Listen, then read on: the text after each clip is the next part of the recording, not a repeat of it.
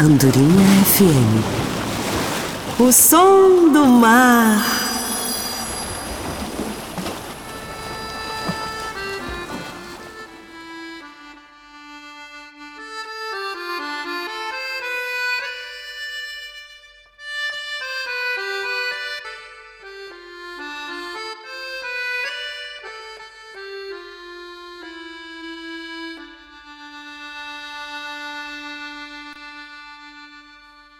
Na ilha de Andorinha existe magia desde sempre.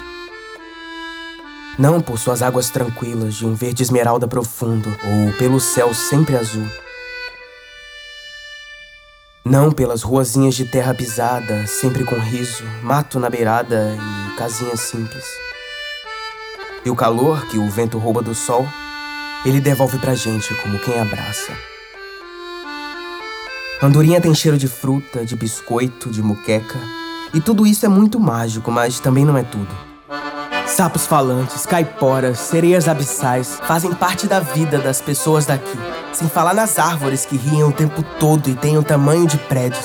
Prédios que talvez eu não volte a ver nunca mais. Nesse mar, Andorinha tá por si só. E tudo que chegou por aqui jamais voltou.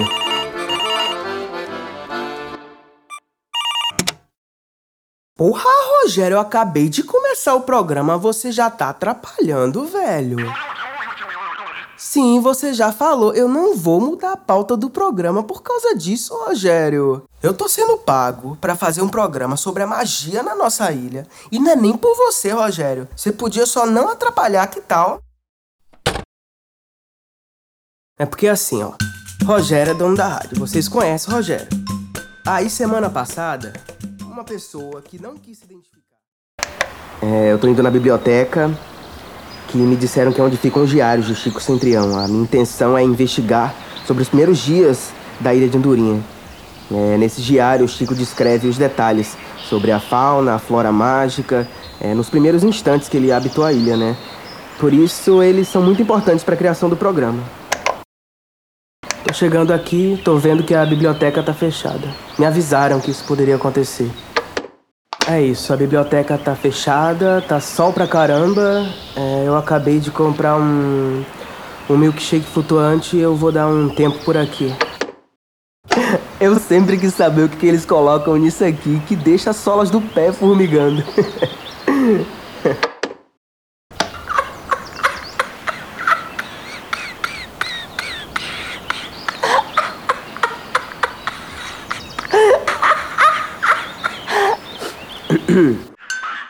Então, por que, que você não vai resolver o problema com seu pai e deixa eu continuar o programa, Rogério?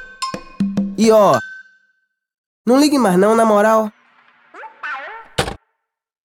É isso, gente. Agora vai. Graças à participação toda especial do Rogério, eu acho que já começamos a entender como é que eu hoje assumo a posição pouco lisonjeira de apresentador desse programa.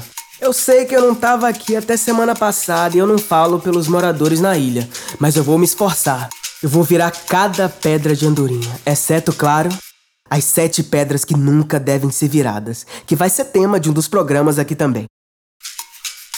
Queridos ouvintes, meu nome é Cássio Ostra, um sujeito completamente ordinário vindo do continente. Em meio a situações totalmente escusas e inesperadas, apresento a vocês Histórias Mágicas de Andorinha. O mais novo e compulsório programa aqui na sua Andorinha FM.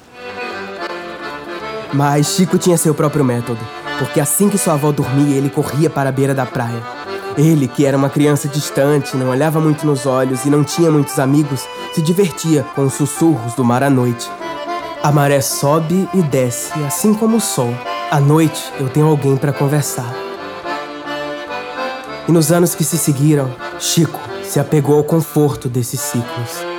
Conforme crescia, esses sussurros em formas de palavras soltas foram se tornando conversas cada vez mais longas sobre a vida, a morte e sobre um certo céu estrelado que às vezes parecia só estar ali para pintar as águas do mar com promessas de infinitude e dias melhores. Também não é pra chorar, né? Não, porque aí você me deixa Aí eu fico numa situação difícil, Rogério. É, porque aí. Tá, Tá vendo, ó? O seu mal é esse. Você tem que exagerar, velho. Histórias Mágicas de Andorinha. Escrito e narrado por Leonardo da Almeida. Vinheta por Gabriela Bicalho.